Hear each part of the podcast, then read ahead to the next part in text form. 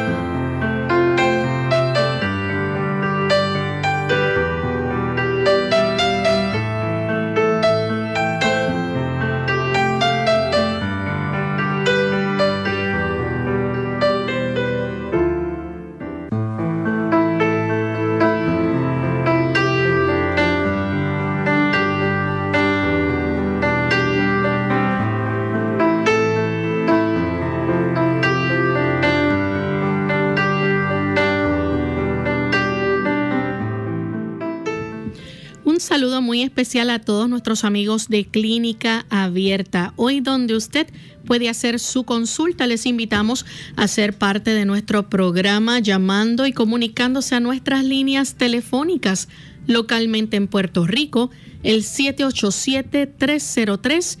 0101. Usted que se encuentra en los Estados Unidos se puede comunicar a través del 1866 920-9765.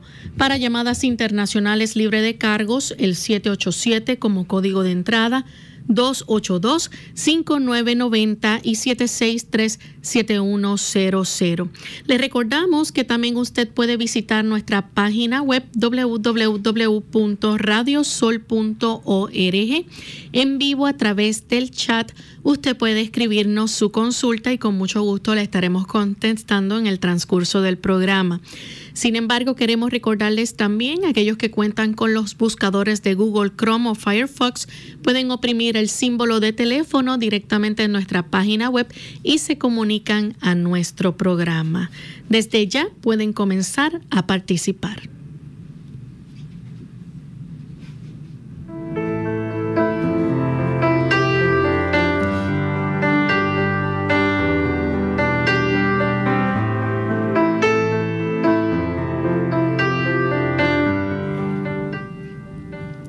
Y nos sentimos muy contentos de tener esta oportunidad para compartir con ustedes amigos, porque nos importa su bienestar y salud. Queremos que hoy puedan participar de nuestro programa y aquellos que no tuvieron la oportunidad en el día de ayer de comunicarse y hacer su pregunta, pues hoy brindamos nuevamente esa alternativa. Así que contamos con la presencia de la doctora Esther García, quien les estará contestando sus preguntas. ¿Cómo está en el día de hoy, doctora? Muy bien, gracias a Dios Lorraine, contenta de estar compartiendo con nuestros amigos y esta gran familia y deseándoles muchas bendiciones, no solamente para ellos, sino para todo nuestro personal que labora arduamente aquí en esta programación. Nos alegra mucho tenerla aquí también en nuestros estudios y sabemos que el público también está contento de escucharle. Antes de comenzar a recibir las llamadas de cada uno de ellos, vamos entonces, como de costumbre, a compartir el pensamiento saludable para hoy y de paso aprovechamos también para enviar saludos cordiales a todos nuestros amigos amigos en Costa Rica que nos sintonizan a través de Radio Lira. Así que para ustedes un gran saludo desde San Juan, Puerto Rico y escuchemos entonces el pensamiento de hoy. El pensamiento de hoy viene de El ejemplar Mente, Carácter y Personalidad, volumen 2. Y, inicia, inicia con una pregunta. ¿Se siente hoy lleno de pesar? Nosotros contestamos, bueno, hay tantos factores, tantos motivos que pueden llenarnos de pesar. Pero ¿sabía usted que hay un antídoto para el pesar? Sí, querido amigo, Dios ha provisto un bálsamo para cada herida. Hay un bálsamo en Galaad y también hay un médico allí. Así que buscad al Señor para que os proporcione sabiduría para cada emergencia. Y de esa forma el Espíritu Santo nos dará un claro discernimiento para que veáis y os apropiéis de cada bendición que servirá de antídoto contra la aflicción como una rama sanadora por cada gota de amargura que se vierte en nuestros labios. Cada gota de amargura entonces será mezclada con el amor de Jesús y en vez de quejarnos debido a la aflicción, comprenderemos que el amor y la gracia de Jesús están mezclados con el pesar que éste entonces se convertirá en un gozo humilde y santificado. Confiemos pues y llevemos todos nuestros pesares y angustias a nuestro amante Salvador. Gracias, doctora. Vamos entonces en este momento a pedirle a nuestros amigos que comiencen a llamar. Nuestras líneas están disponibles y ya tenemos una llamada lista para escuchar. Es la amiga Mabel que se comunica desde los Estados Unidos. Mabel, bienvenida. Buen día. Muchas gracias. Y la pregunta es que mi esposo salió con el alcalino fosfate alto, 136 y con la vitamina D baja. Sabemos que la vitamina D es por la falta del sol, pero quisiera saber la razón si, eh, de la alcalina fosfate y si está ligada con la deficiencia de vitamina D. Muchas gracias. Muchas gracias por su pregunta. Eh, la enzima fosfatasa alcalina es o alcalina fosfatasa es una enzima propia de nuestro órgano el hígado. Así que va a indicarnos condiciones que están ocurriendo primariamente en ese órgano, particularmente un aumento de agrandamiento o inflamación de los hepatocitos, es decir, de las unidades funcionales que comprenden dicho órgano, es decir, nuestro hígado. Así que cuando hay una elevación es importante recurrir a realizar evaluaciones que competen a este órgano, ya sea eh, un perfil hepático completo, donde se van a revelar todas las demás enzimas que comprenden eh, dentro del hígado para saber qué es lo que está ocurriendo, porque puede revelar eh, un problema infeccioso, por ejemplo, ya sea como hepatitis, ya sea la hepatitis que es por contaminación de alimentos como hepatitis A, o hepatitis que se transmiten infecciosas, ya sea la B o la C. Así que es muy importante que además de realizar un perfil hepático completo, es decir, del funcionamiento del hígado, es importante verificar también anticuerpos de eh, hepatitis, tanto la A como la B como la C. Además de esto, es importante también que sea evaluado con imágenes radiológicas o de ultrasonido, porque eh, puede ocurrir también que ese hígado esté siendo sobrecargado por componente graso. Es decir, estar creando, si la persona tiene un aumento de peso, lo que se denomina o se conoce médicamente como esteatosis hepática o comúnmente conocido como hígado graso.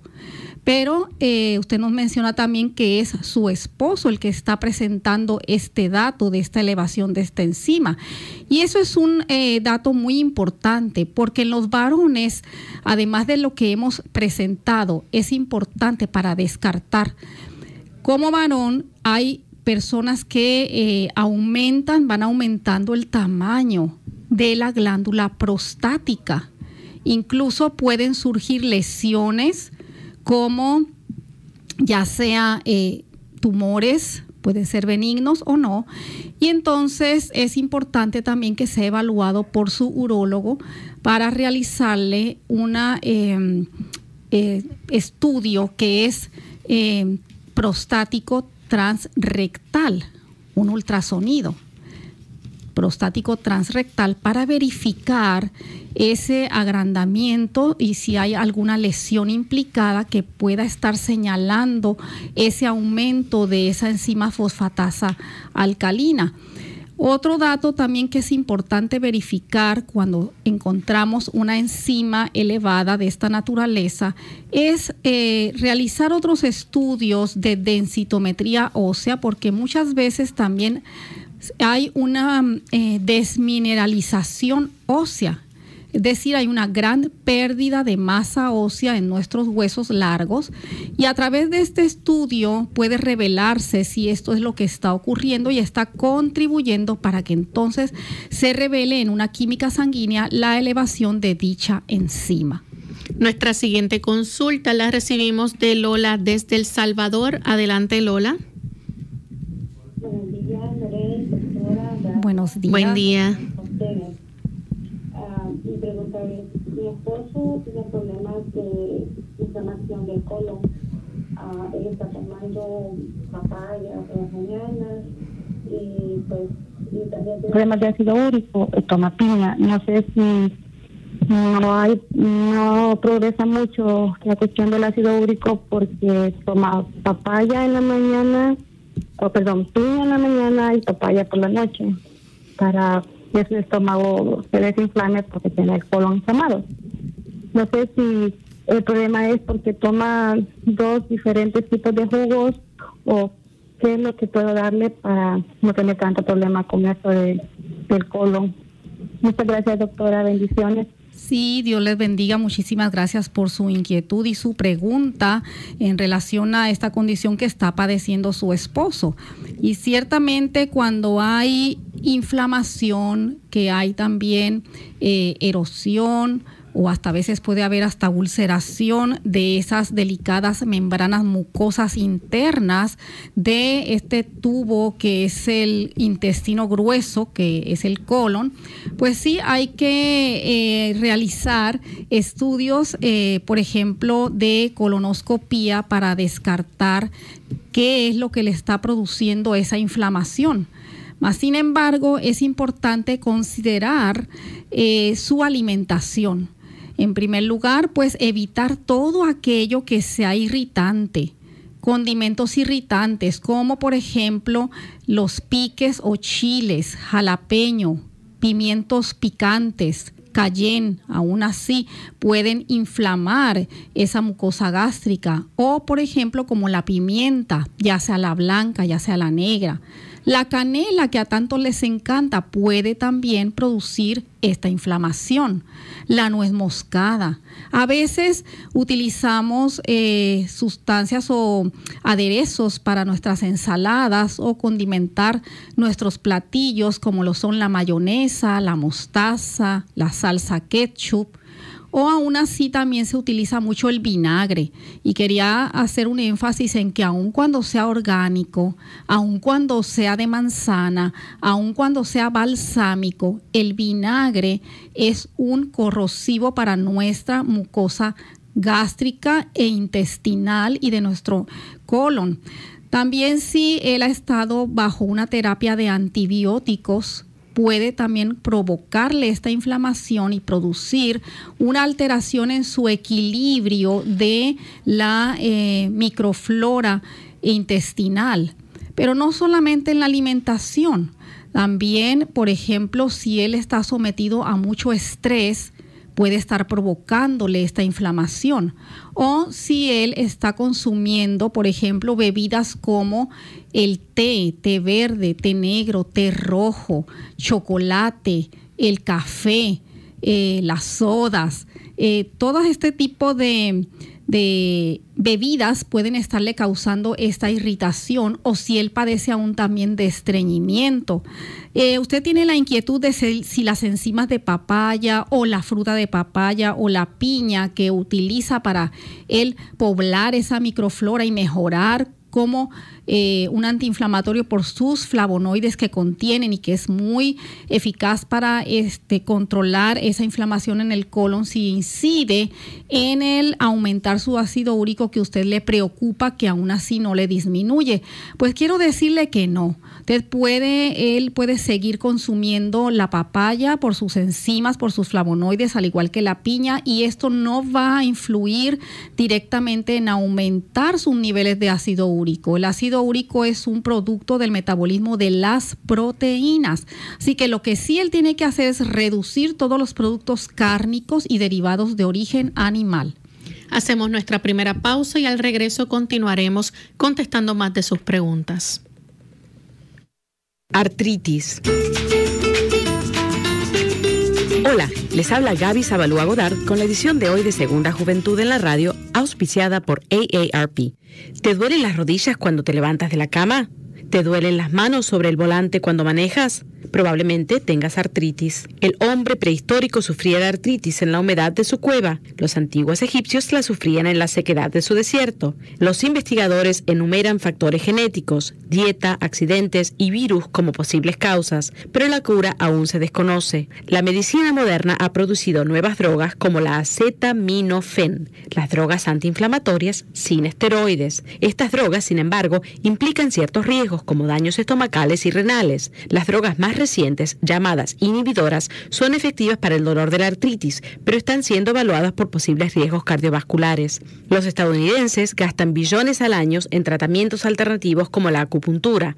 Los institutos nacionales de salud admiten que esta técnica resulta efectiva para algunas personas. Se supone que agujas ligeramente clavadas en ciertos puntos del cuerpo alivian el dolor. Sin embargo, algunos médicos no lo aceptan y exigen estudios que ofrezcan pruebas. Pero un paciente dolorido podría responder yo voy a intentar cualquier cosa. El patrocinio de AARP hace posible nuestro programa. Para más información, visita aarpsegundajuventud.org.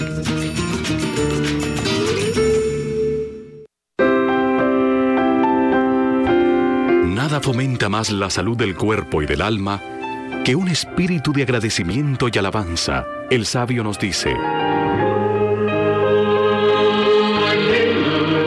Todos los días del afligido son difíciles, pero para el de corazón contento es un banquete sin fin. Proverbios 15:15.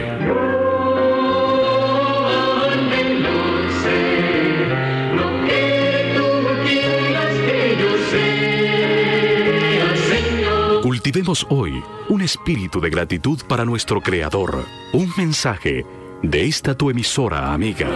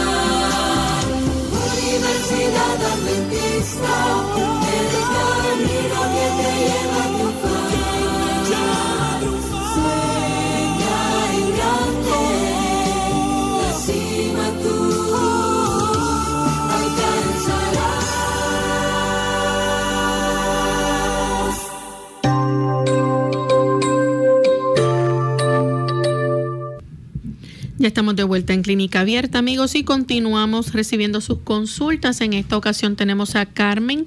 Ella se comunica del pueblo de Carolina. Adelante, Carmen, con la pregunta. Buenos días. ¿Aló? Sí, buenos días. Ah, buenos días. Mira, es que eh, hace años de años de años de años este, no se me salían las hemorroides y ahora se me salió alguna tengo una por fuera del pues del ano como uno dice a ver qué puedo usar con para eso y la piel la tengo muy reseca. Yo de hecho apenas bebo agua pero para que me orientes por favor oigo por el teléfono o el radio. Por el radio.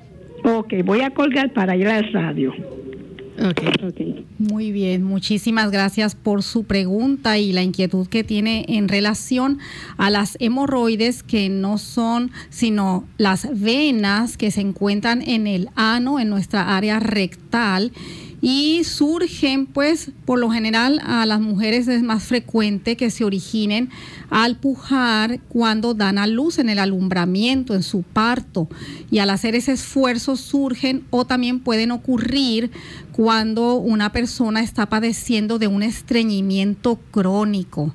Así que usted nos ha dado un dato clave y es que no ingiere suficiente agua.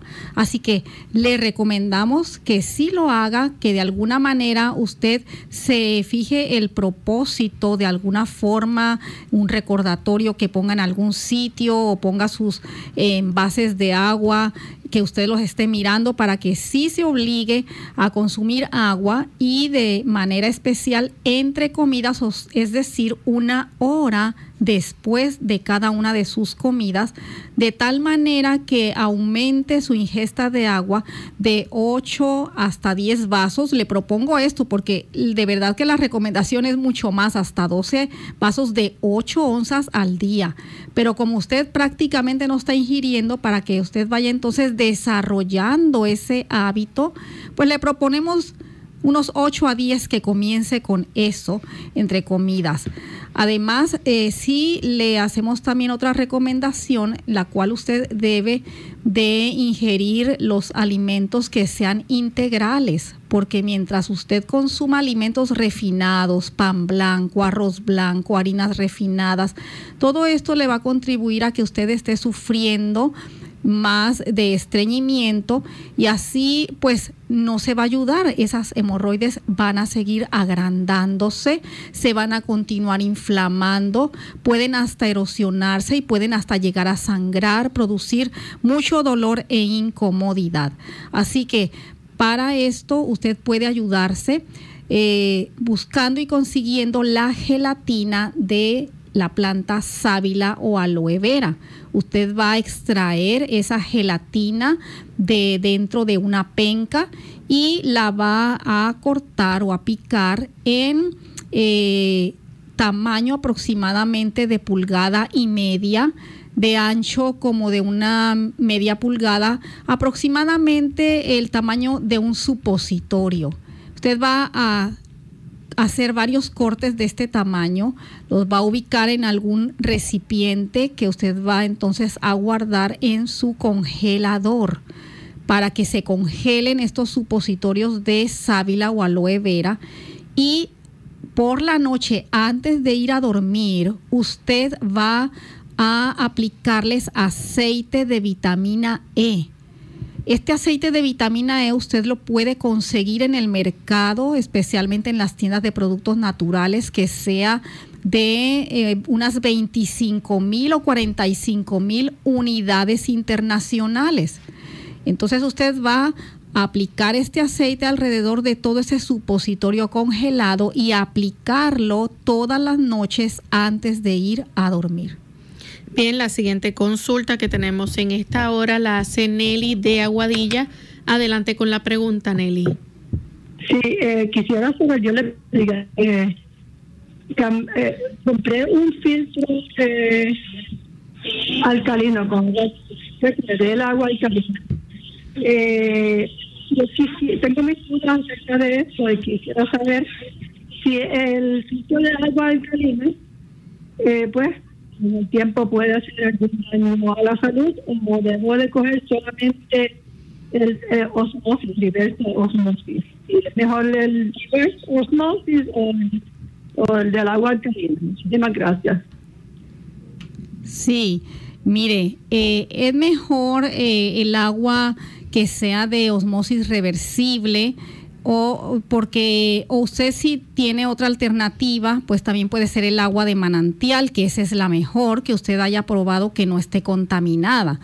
Pero el agua en sí alcalina, pues en realidad nuestro mismo cuerpo al consumirlo en el, el torrente sanguíneo hay un pH que es entre 7.3 a 7.4 y nuestro cuerpo no funciona con un pH alcalino.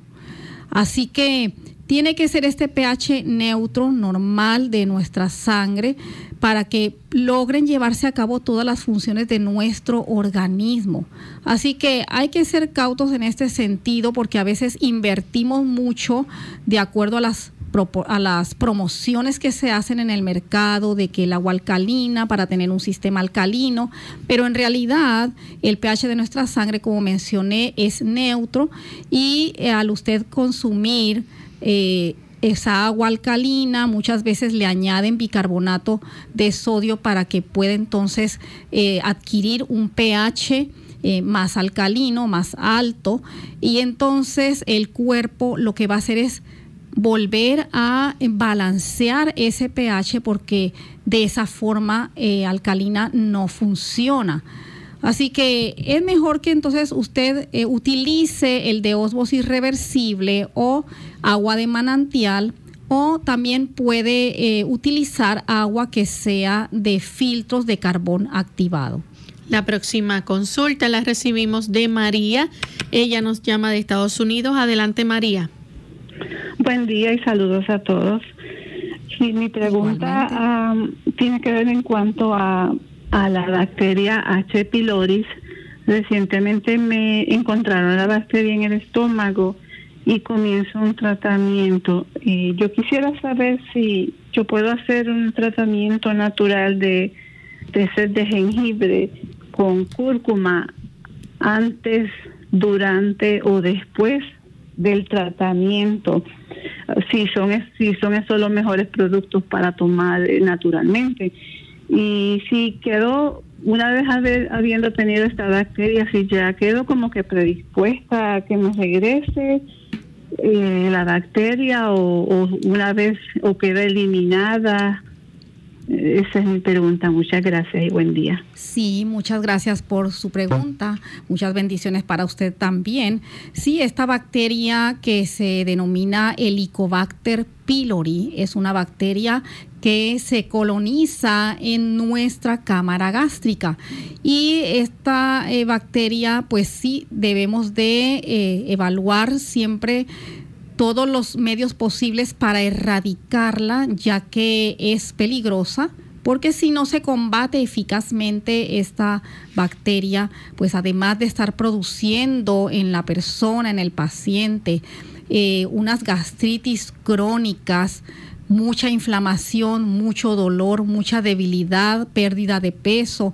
Todo esto, pues a la larga puede también, si continúa colonizando su cámara gástrica, producir entonces erosión grave en su mucosa gástrica y a la vez producir a la larga úlceras en su eh, ya sea en el fondo o en el antro de, esa, de ese estómago y a la vez eh, puede también a la larga producir cáncer de estómago.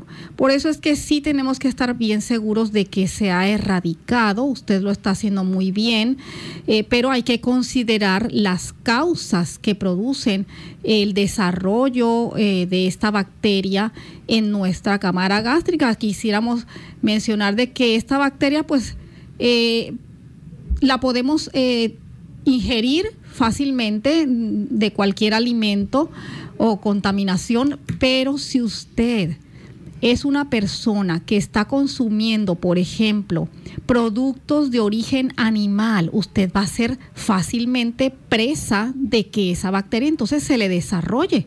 De otra manera, su, su sistema la neutraliza y se excreta a través de su evacuación y no hay ningún problema.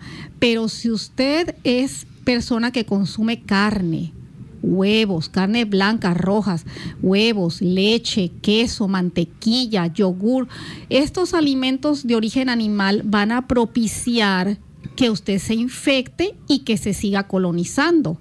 Si usted es de las personas que consume alimentos refinados, harinas blancas, postres, eh, dulces, eh, jugos comerciales, que aunque digan naturales, tienen una alta concentración de azúcares. Todo esto va a debilitar su cámara gástrica, aumentando eh, fermentación, aumentando acidez, debilitando su sistema inmunológico.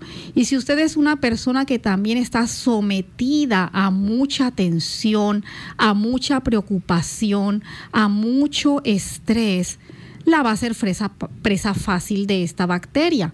Así que eh, debemos de considerar estos aspectos para que usted pueda evitar, una vez que sea liberada de la misma, volverla a contraer, como usted nos hizo su pregunta. Claro, una vez tratada y una vez que se ha combatido, puede nuevamente, o sea, no hay una inmunidad para esta bacteria, puede nuevamente adquirirla si reúne las condiciones para ello.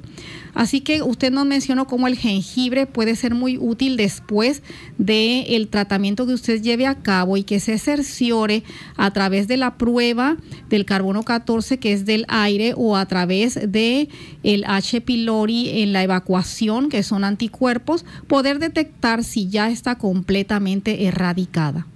Hacemos nuestra segunda y última pausa. Cuando regresemos continuaremos contestando más preguntas. El secreto de una buena vejez no es más que un pacto honrado con la soledad.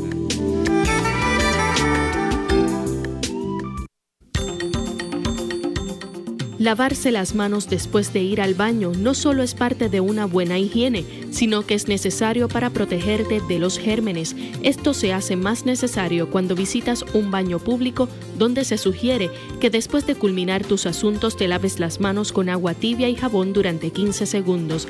Después de lavártelas, debes secarlas y usar el mismo para cerrar la llave del grifo. Clínica abierta. Ya estamos de regreso en Clínica Abierta, amigos, y continuamos contestando sus consultas. En esta ocasión tenemos en línea telefónica a Rosa de la República Dominicana. Adelante, Rosa. Muy buen día. Buen día. Una pregunta, doctora. Yo soy una de eh, la presente de la congestión nasal. Mm. Quiero saber qué es eso que puede tener en control, esas cosas Rosa, casi no estamos entendiendo su consulta. Tenemos problemas para escucharle.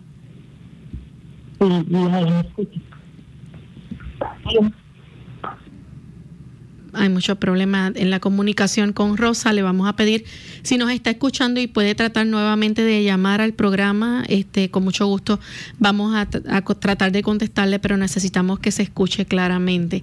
Continuamos entonces con Cecilia de Guainabo, Puerto Rico. Adelante, Cecilia. Sí, buen día. Mi pregunta es, este, si una persona tiene catarata iniciando o está más avanzada, si hay algo preventivo o solamente es operación. ¿Y cuán segura es esa operación, Wherever? Sí, muchísimas gracias Cecilia. Sí, cuando empieza a desarrollarse catarata en nuestro medio cristalino que queda posicionado por detrás de la córnea de nuestro ojo, es decir, como una carátula de reloj, tenemos al frente del color de nuestros ojos que es el iris y por detrás de ese iris eh, que se abre y se cierra, que lo vemos la pupila, pues ahí está ese insertado, eh, Dios lo hizo así anatómicamente detrás de ese músculo del iris. Y entonces conforme va transcurriendo la edad, aunque hay niños que pueden nacer con cataratas, pero eh, también hay condiciones, por ejemplo, como pacientes que padecen de diabetes, pueden entonces, cuando tienen sus niveles elevados y descontrolados de glucosa en la sangre, contribuir por eh, reacciones que son eh, oxidativas a que esas membranas y capas que constituyen este lente maravilloso que se abomba y se aplana para nosotros poder ver tanto de cerca como de lejos, pues va perdiendo elasticidad, es decir, se va endureciendo. Y cuando nosotros, por ejemplo, si nos exponemos, hay personas que, que se exponen a la luz solar directamente. Esto es un error porque no solamente contribuye para que ese lente transparente vaya perdiendo su transparencia, se vaya opacificando, sino que también puede causar lesiones de quemadura en la retina y mayormente en nuestra área de mayor agudeza visual que es la mácula. Así que eh, lo importante es ingerir una alimentación balanceada y que sea suplida con bastantes antioxidantes. Esa es una manera preventiva de evitar que surja eh, esta, esta opacificación eh, y que sea progresiva. Así que de esta forma, realizando su ejercicio, actividad al, aire libre, a la luz solar, pero sin que sea directamente ante nuestros ojos, eh, evitar, por ejemplo, estar mucho tiempo frente a un monitor también eh, este tipo de radiaciones, pues es importante no abusar de estos tipos de exposiciones o de exposiciones a intenso calor. Pueden afectar esos medios cristalinos de nuestro eh, globo ocular. Así que eh, le instamos a que continúe con estilos de vida y de dietas saludables. Tenemos a Ani que llama desde San Sebastián. Adelante, Ani. Sí, señores, bendiga a todos. Sí, es que lo voy a explicar. Este, hace, hace como tres meses atrás, eh, pues sentía un dolor eh, al lado del oído de la cabeza. Salí supuestamente con una infección de oído. Me recetaron una gota, mi doctor primario, ¿verdad? Se me mejoró. Pero ya luego, otra vez en esta semana, vuelvo con lo mismo. Y no solamente eso, es como que siento como que me coge toda la cabeza y el lado del cuello este, pues como que me preocupa ver qué me puede aconsejar. Muchas gracias, Ani, por su pregunta. Que Dios le siga bendiciendo. Cuando hay infecciones recurrentes de oído, hay que ver más allá. Hay que, recuérdense que está eh, la trompa de Eustaquio, es un conductito diminuto que comunica este sistema auditivo con nuestra orofaringe. Hay que ver si usted es una persona que está teniendo también problemas de sinusitis, problemas de orofaringe, de sus amígdalas, infecciones orofaringias que estén permitiendo que entonces ese conducto auditivo esté presentando infecciones recurrentes en su oído. Así que el ayudar eh, de una forma indirecta para fortalecer su sistema inmunológico es importante técnicas de hidroterapia, por ejemplo, usted puede sumergir ambas piernas en agua lo más caliente que usted la tolere y aplicar una bolsa caliente a tolerancia también en ese oído donde usted está teniendo ese dolor con un collar frío, es decir, usted envuelve tres o cuatro hielos y se los ubica envueltos en un pañuelo en la parte anterior de su cuello. Al mismo tiempo usted entonces va a tener las, los pies o piernas en agua caliente, lo más caliente que la tolere, collar frío con hielo en su cuello, en la parte anterior, es decir, en su garganta, y una bolsa caliente en su oído. Por 20 minutos va a hacer este tipo de hidroterapia para ayudar a que recurra más torrente sanguíneo y más elementos de defensa para combatir dicha infección. Puede a la vez aplicar todas las noches gotas de aceite que haya usted hervido eh, o calentado más bien, no que hierva, lentamente a fuego muy lento un ajo machacado con aceite de oliva y usted con un aplicador de gotero aplicar dos gotitas en ese oído. Y entonces es importante también la dieta. Si usted está ingiriendo alimentos dulces, refinados, todo esto le va a bajar sus defensas y va a permitir que usted tenga esas infecciones recurrentes.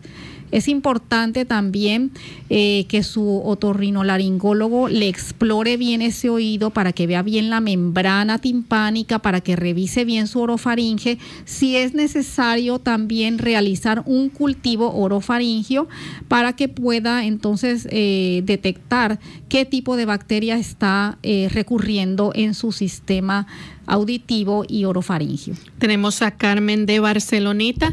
Adelante, Carmen, con la pregunta. Buen, buenos días, Dios le bendiga.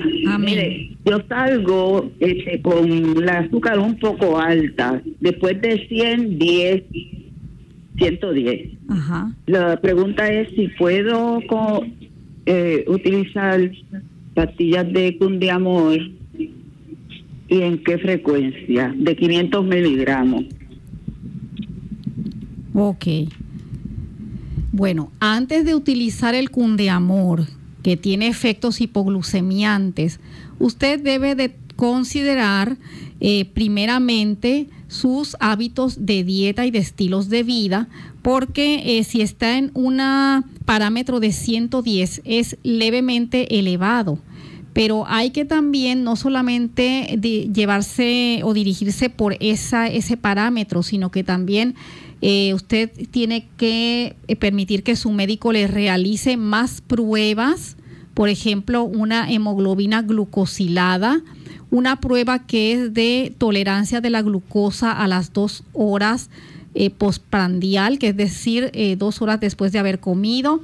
Todo este tipo, sus niveles de insulina en la sangre, todo este tipo de pruebas es importantísimo saber si usted tiene un historial de diabetes en la familia para saber y determinar si usted ya está en un estado prediabético o nada más es una hiperglucemia. Así que es importante verificar estos datos y considerar, eh, como yo le estaba mencionando, sus estilos de dieta y estilos de vida.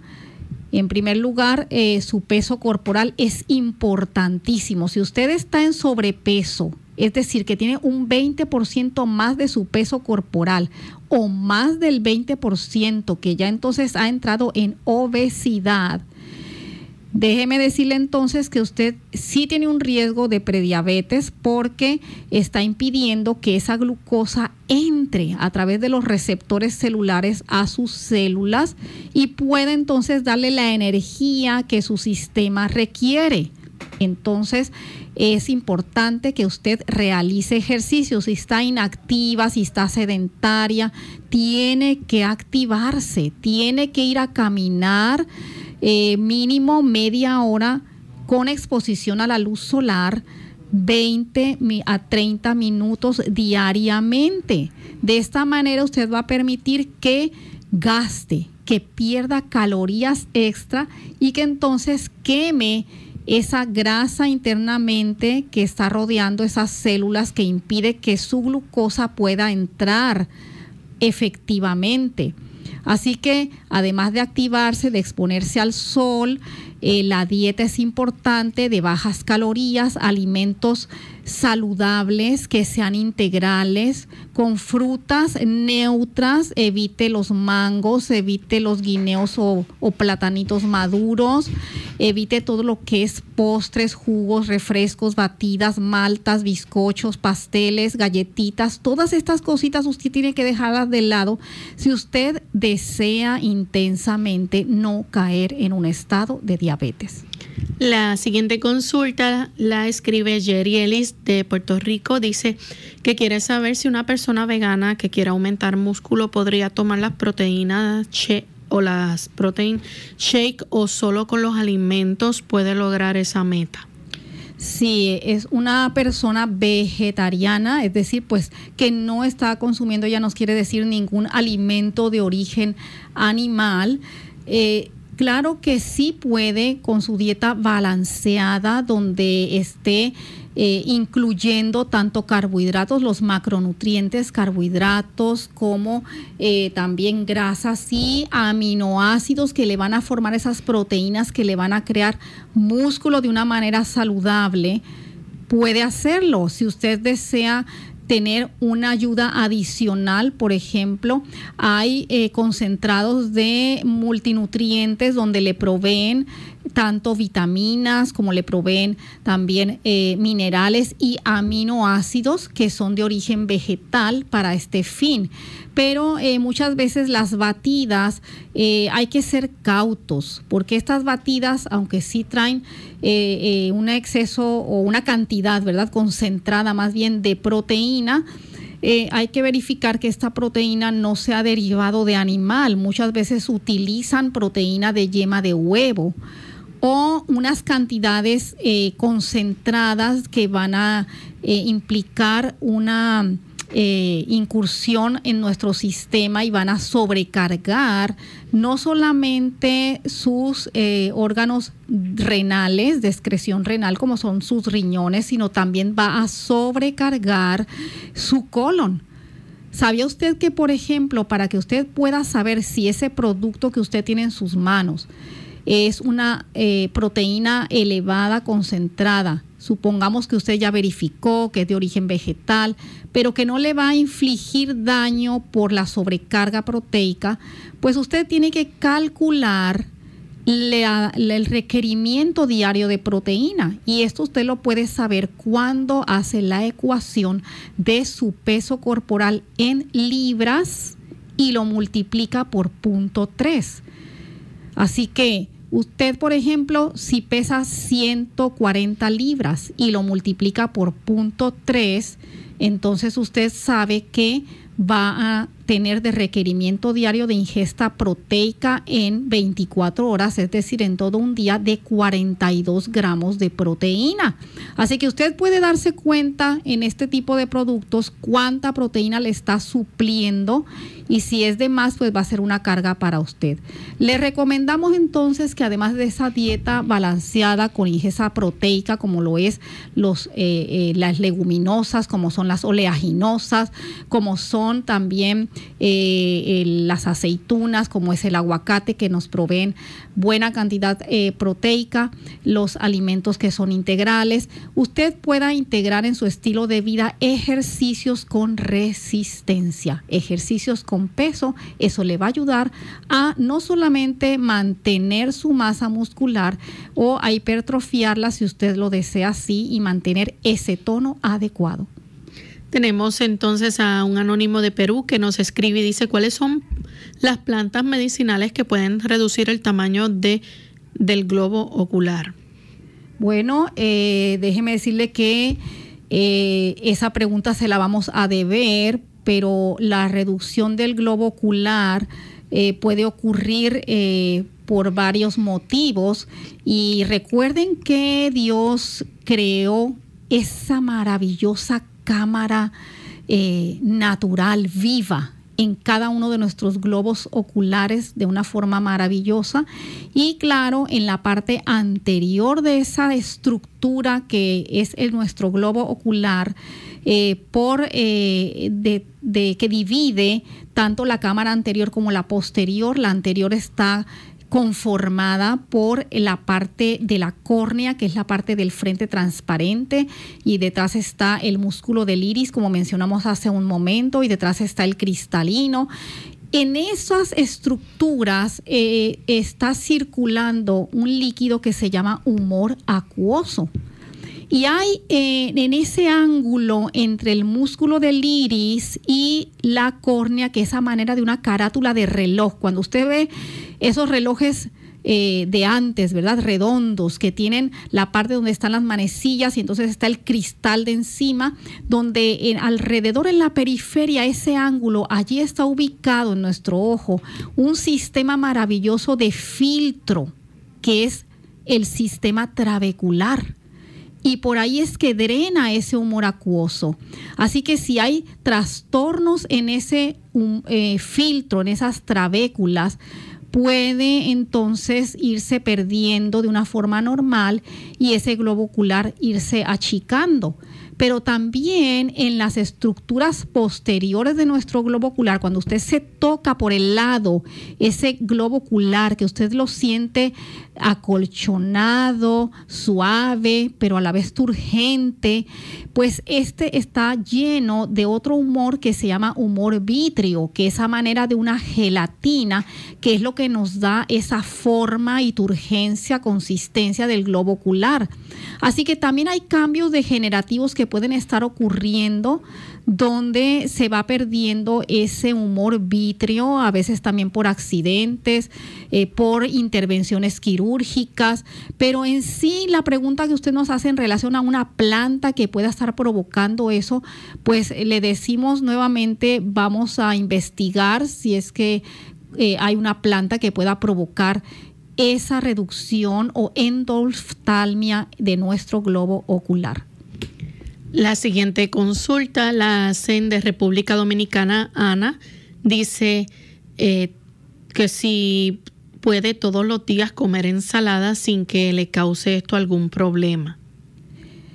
Bueno, Ana, muchas gracias por esa pregunta y claro que sí, es más, instamos a todos nuestros amigos a que consuman diariamente ensaladas mixtas, variadas diariamente, porque déjeme decirle que precisamente es allí donde están incluidos miles y miles de sustancias químicas que se han denominado fitoquímicos porque son químicos de las plantas y tienen un valor y poder enorme antioxidante, es decir, que previenen enfermedades cardiovasculares, previenen enfermedades crónico-degenerativas, previenen el cáncer. Así que qué bueno es que usted tiene esa iniciativa y deseamos que nuestros amigos también emulen este hecho y sobre todo pues que puedan ser lavadas e higienizadas de una forma saludable y que puedan ingerirse de una forma eh, segura. Anónimo de México quiere saber si el desprendimiento de retina puede ser curado por la medicina natural y su tratamiento. Gracias por esa excelente pregunta y queremos decirle que un desprendimiento de retina es una emergencia ocular. Ahí no hay tiempo que perder porque la retina es esa membrana delicada nerviosa que está ubicada detrás del humor vitrio, como estábamos diciendo, ese, esa eh, porción que es gelatinosa eh, está eh, detenida o más bien soporta esa eh, retina, que esa membrana tan delicada que cuando hay, por la edad puede ocurrir, puede ocurrir en pacientes que son hipertensos, puede ocurrir en diabéticos, puede ocurrir también en personas que han sufrido algún accidente, algún golpe directo, alguna bola que les haya, pelota que les haya dado en su ojo, puede ocurrir estos desprendimientos de retina y como les mencioné, es una emergencia. La persona de momento va a ver oscuro, va a experimentar como que cae como una especie de cortina o va a haber áreas oscuras en, en su campo visual y no hay tratamiento natural. Quiero decirle que debe de ejercerse inmediata intervención con eh, procedimientos de rayos láser. Luis de la República Dominicana dice, la eufrasia puede ser sustituida por otras plantas para la salud ocular. Claro que sí, la eufrasia eh, se le conoce en el comercio en el nombre que es su nombre en inglés, que es el eye bright.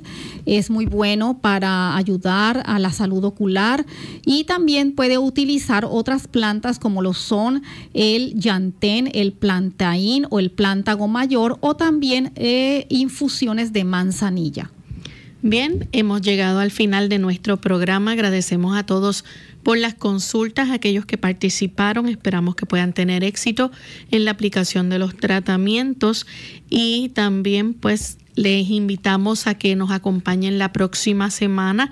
El lunes estaremos con otro interesante tema aquí en nuestro programa de clínica abierta. Así que antes de finalizar, dejamos con ustedes esta reflexión para meditar.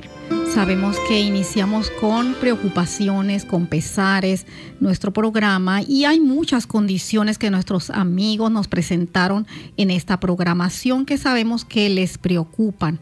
Pero hay un eh, texto en la palabra de Dios que queremos que vayan a su Biblia y la abran en el Salmo, el capítulo 16 y el versículo 8. Salmo 16, 8 y lee como sigue. A Jehová he puesto siempre delante de mí, porque está a mi diestra, no seré conmovido. Así que si nosotros ponemos a nuestro Dios por delante, que Él tome nuestras cargas, nuestros pesares, que dirija nuestras condiciones que estamos padeciendo, no vamos a tener eh, preocupación profunda, angustia, porque sabremos y tenemos la seguridad de que Él está a nuestra diestra y no seremos conmovidos. Nosotros nos despedimos y será entonces hasta el siguiente programa de Clínica Abierta. Con cariño compartieron doctora Esther García y Lorraine Vázquez. Hasta la próxima.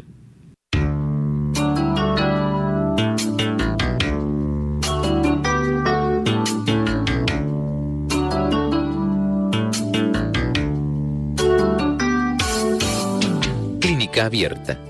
No es nuestra intención sustituir el diagnóstico médico.